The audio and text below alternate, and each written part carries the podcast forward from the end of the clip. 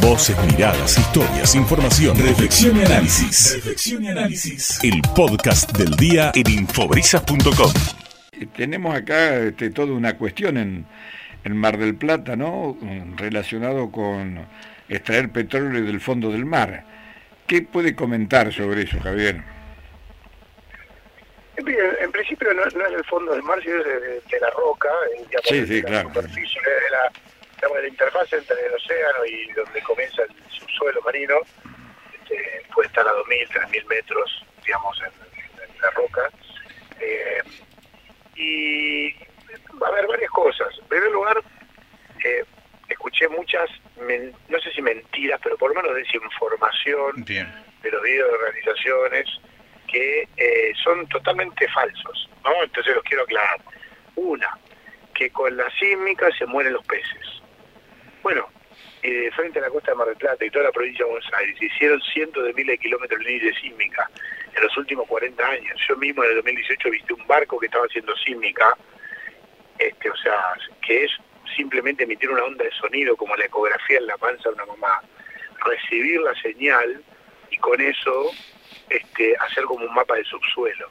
O sea, lo que, lo que se transmite es una, una onda de sonido inaudible, apenas los primeros mil metros puede llegar a generar algún tipo de, digamos, de, efecto en el tímpano de alguien que esté ahí, y después, después de los mil metros desde el barco, que es un aire comprimido, ya no se ve nada. Entonces cuando uno ve fotos y gente diciendo que los, peces flotando y que se mueren, es mentira, porque de hecho en Tierra del Fuego, que donde se, Argentina tiene explotación marítima y casi el 100% del gas, diría, de Mar viene de las plataformas marinas de Tierra del Fuego, en una zona hipersensible ambientalmente, que hace más de 30 años que se explota y no ha habido ningún incidente, eh, tiene una pesca eh, eh, buena, digamos, no, no, no, ha habido ningún impacto, y mismo en Mar del Plata no hubo ningún impacto porque la sísmica se hizo y no hay. Segundo, los pozos, ya hay 300 pozos perforados frente a la costa bonaerense. Y mucho más cerca de lo que sería esta explotación, posible explotación, porque recién va a ser exploración, que es entre 200 y 300 kilómetros desde la costa, y uno podría decir Mar del Plata, sí, pero también desde la costa de San Boromón, de Bahía Blanca, es decir, cuando uno empieza a mirar por la forma que tiene la provincia de Buenos Aires y donde serían los, la posible explotación, no es de Mar del Plata, es de todo, y no va a ser enfrente como veía la foto con el petróleo en la costa, porque ni se van a ver, 300, 200 kilómetros no, hay manera de ver.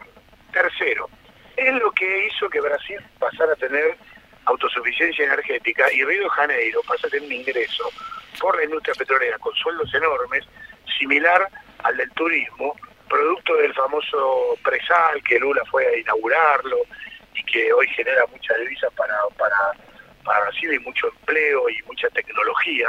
De hecho, hay de Empresa Mar del Plata, la incubadora de empresa de, la Universidad Nacional de Mar del Plata, de Ingeniería, que eh, desarrolló una técnica que fue y después la usó en Río de Janeiro en el offshore y con eso creció un montón y me contaba el otro día eso.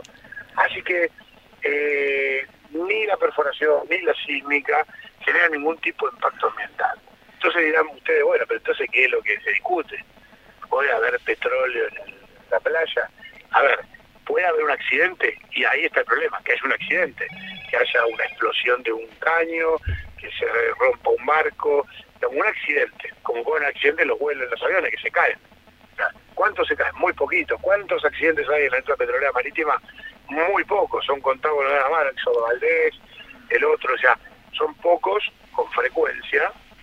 Eh, y eso si estuviera muy cerca de la costa, tiene impacto en la costa y se podría ver, pero en este caso y por las corrientes que sigue a la costa de Mar del Plata, ya mucho más difícil.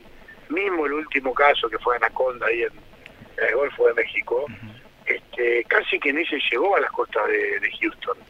Y, fue un caso muy reconocido, o sea, desde Texas, ¿no? Quedó...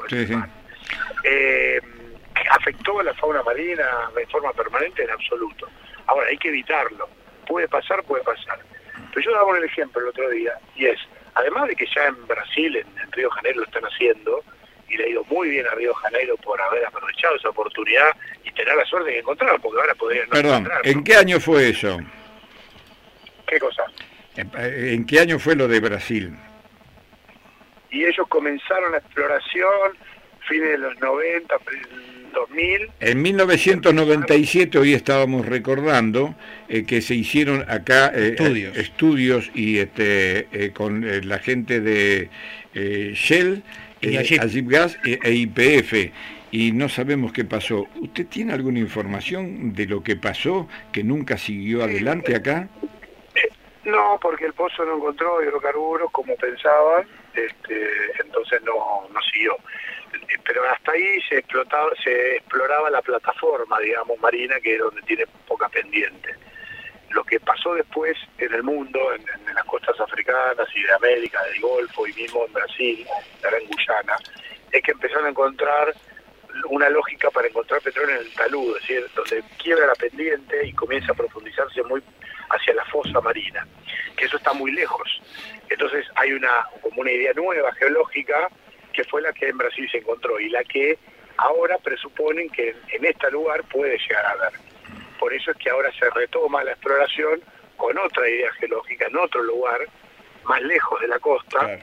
que las 300 pozos que se hicieron, ese fue el último en 97, pero hay por todos lados, ahí enfrente del Río Lado, la bahía de San Borombón, este, bueno, la costa del Golfo, digamos, del Golfo San Jorge, ni hablar.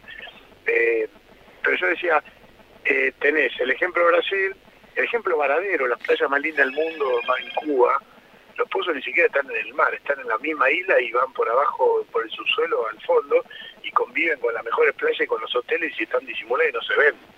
Y no hubo nunca ni un problema ninguna playa Varadero, porque hubiera salido en todos los diarios del mundo. Eh, eh, y hoy, si se quiere, uno empieza a hilvanar, y Mar del Plata ya tiene un riesgo, porque los buques petroleros pasan por, el, por enfrente, lejos pero por enfrente, todo, todo, no todos los días, pero todas las semanas. Tanto con el crudo que viene de Caleta Olivia, como de Tierra del Fuego, como de Bahía Blanca, de Bahía Blanca, de Puerto Rosales, que viene a Campana, o que va a Brasil por exportación, o que va a, otro, a otros destinos, como el que lleva combustibles y de hecho atraca y descarga combustibles en el puerto de Mar del Plata. Es decir, que hoy el potencial riesgo de un derrame y es mucho más alto porque son equipos más viejos, porque, porque están más cerca de la costa, que la de esta explotación a 200, 300 kilómetros.